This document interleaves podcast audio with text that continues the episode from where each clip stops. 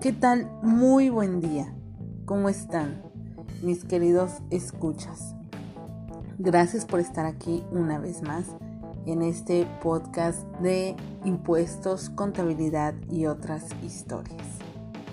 Mi nombre es Yasmin García, para los que no me conocen y que son nuevos en este podcast, sean bienvenidos. Los invito a que escuchen los capítulos anteriores, están muy interesantes y pues bueno, ha traído mucho tema de reforma fiscal, pero también hemos estado viendo temas de emprendedores, que es un tema que también me apasiona mucho. Eh, es por eso que lo traslado hacia estos podcasts que también me gusta mucho grabar.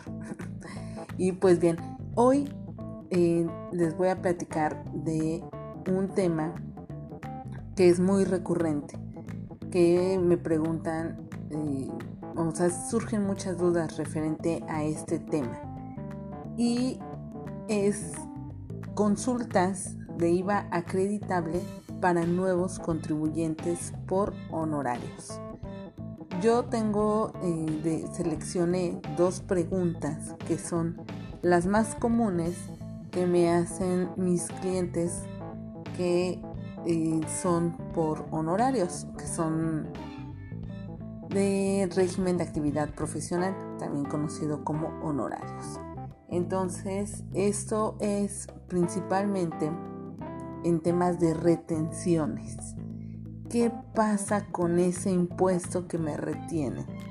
Pareciera que nuestro, su cliente de estos clientes, o sea, o lo voy a poner como yo, que soy una persona física con actividad profesional, que presto servicios a personas morales y que tienen la obligación de retenerme tanto impuesto sobre la renta como impuesto al valor agregado. Surgen eh, muchas consultas referente a esto y les digo, este podcast va enfocado a ese IVA, sobre todo ese IVA que nos retienen nuestros clientes personas morales. Y pues bien, primero, primero para enmarcar el tema de hoy, pues quiero platicarles o repasar tal vez qué es una retención. ¿Qué es una retención de impuestos? Empezamos por ahí.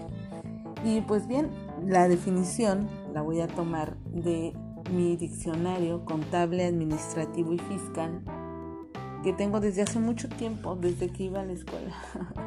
ya en el primer eh, capítulo, el primer episodio de este podcast, les comentaba de cuando fui a la escuela. Ya tiene algunos ayeres. Y este es un diccionario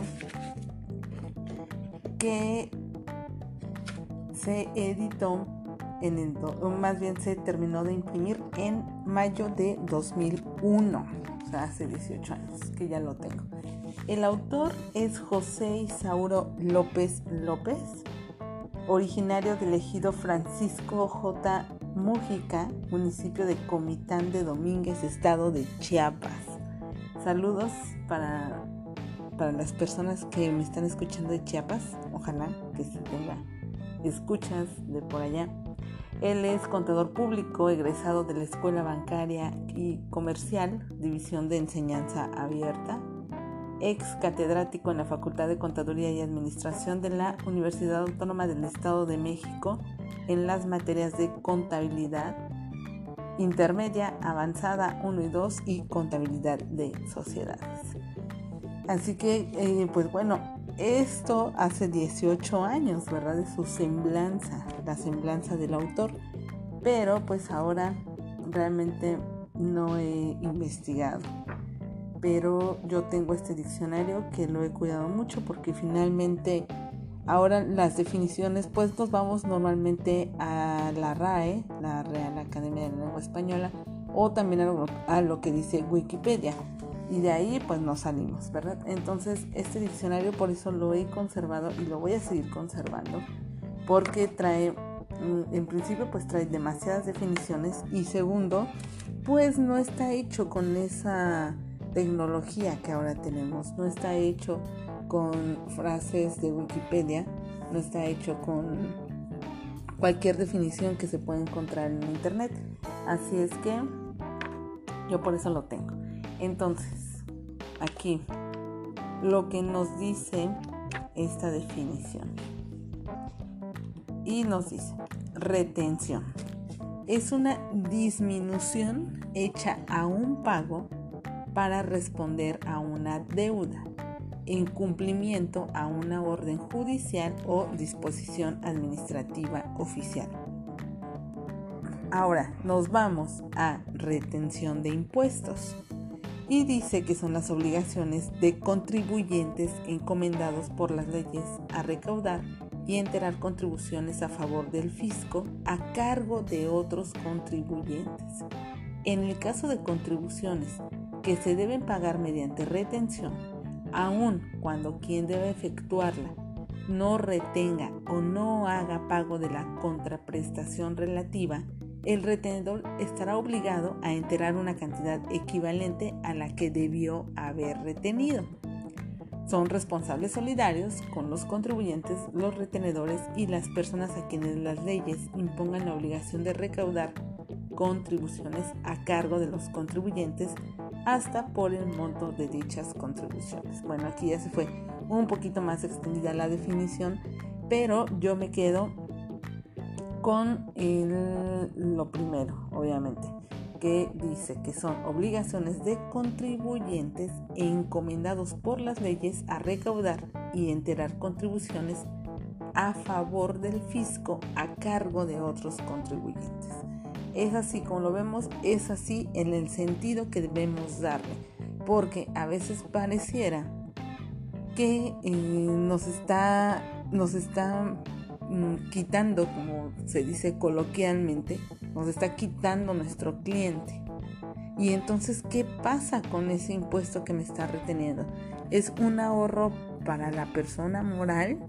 ¿Es un ahorro porque no me está pagando, eh, vamos a decirlo, mi honorario de 5 mil pesos masiva? ¿O no me está pagando mi honorario completo? Bueno, si nosotros tenemos unos honorarios o fijamos para nuestro cliente unos honorarios de 5 mil pesos, estamos hablando de este régimen de actividad profesional. Vamos a tener nuestra base o nuestro honorario de 5 mil pesos, le vamos a aumentar el impuesto al valor agregado que actualmente y al menos aquí en Quintana Roo y en la mayor parte del país es del 16%. A ver, estoy haciendo mi cuenta. Entonces vamos a tener un total de 5.800. Sin embargo, nuestro cliente, persona moral, está obligado a retenernos el 10% de impuestos sobre la renta, que en este caso son 500 pesos,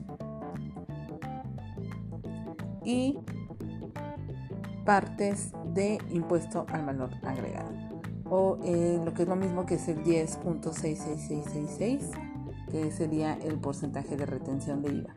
Así tenemos que nuestro honorario, como ya lo decía antes, es de 5 mil pesos más el IVA de 800, se queda en 5 mil 800, menos la retención de ISR de 500 pesos, menos la retención de IVA de 533.33, da un total de 4 mil 766 pesos. ¿Qué pasó entonces con esa diferencia de 233 pesos? ¿Dónde está? De inicio. Además, pues no estoy viendo el IVA. Aquí, así como, como está el cálculo, pues yo veo que le estoy cobrando un IVA, pero mm, pues a la vez no, porque yo le estaba cobrando 5 mil pesos de honorarios y resulta que ahora me va a pagar 4.766 una vez que le sume el IVA. Entonces, esto, esto, todas estas eh, preguntas pues nos hacen cuestionarnos sobre qué pasa con esa retención. ¿sí? Y de, como les comento, pues a mis clientes, personas físicas con actividad profesional, pues son dudas que siempre les están saltando y sobre todo cuando empiezan en este mundo, digamos, de los impuestos o de ellos, de emprendedores o de freelancers. Entonces, eh, estas son, les digo, son dos consultas que me hacen normalmente. La primera, y la voy a comentar con ustedes, es, uno, me dice, me comentaste que puedo recuperar esos 533 pesos que me retienen de IVA. Seguimos con el mismo ejemplo de los 5 mil pesos. Eh, y a lo cual pues yo le digo, no, o sea, ese IVA no se recupera.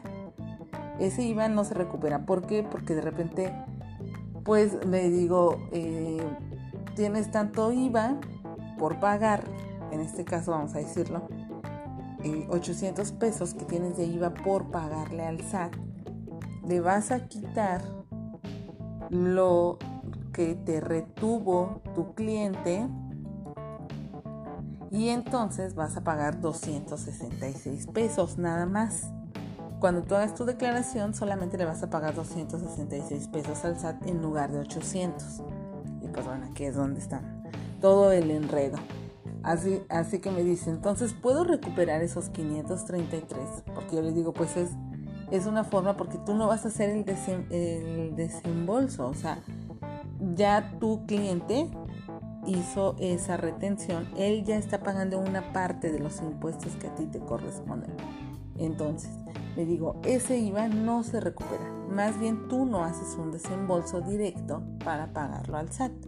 Este IVA retenido es un IVA que tú tienes que pagar al SAT porque se lo cobras a tu cliente. O sea, el IVA no es ni tuyo ni del cliente, es del fisco.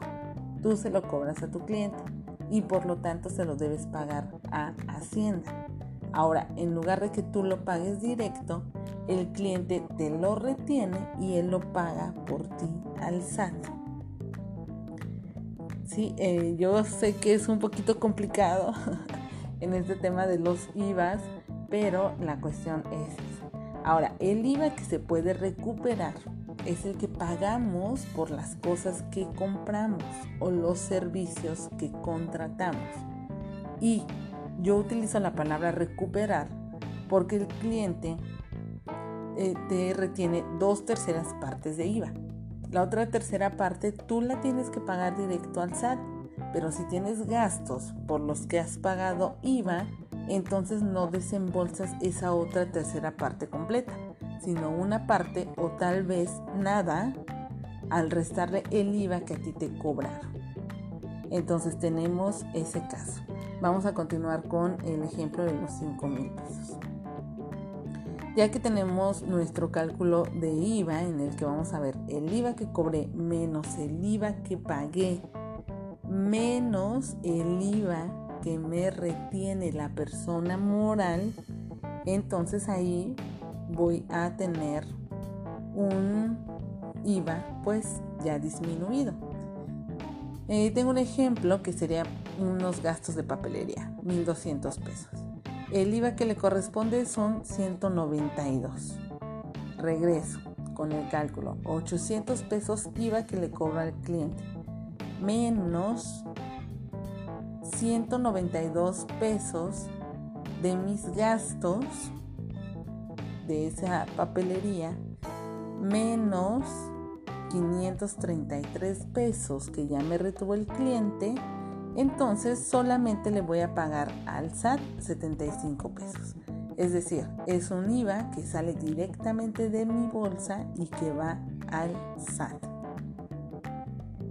yo quisiera que hacer un paréntesis para comentar, eh, es un tema que a veces no, se nos hace tan fácil digerirlo.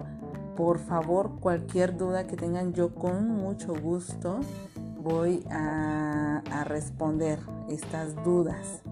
Sin embargo, yo sé que también pues me escuchan personas que se dedican a la contabilidad, a los impuestos y pues ustedes eh, chicos, chicas, no me dejarán mentir con todas estas cuestiones que son las que normalmente nos hacen los clientes. El IVA es confuso. Una vez que, digamos, ya le agarramos la onda, pues bueno, ya lo vamos aprendiendo a manejar, pero de inicio, de inicio cuesta trabajo, sobre todo cuando tenemos estos temas de retenciones. Bien, tenemos la siguiente, la siguiente consulta. Sí, eh, me dice, me dicen normalmente mis clientes.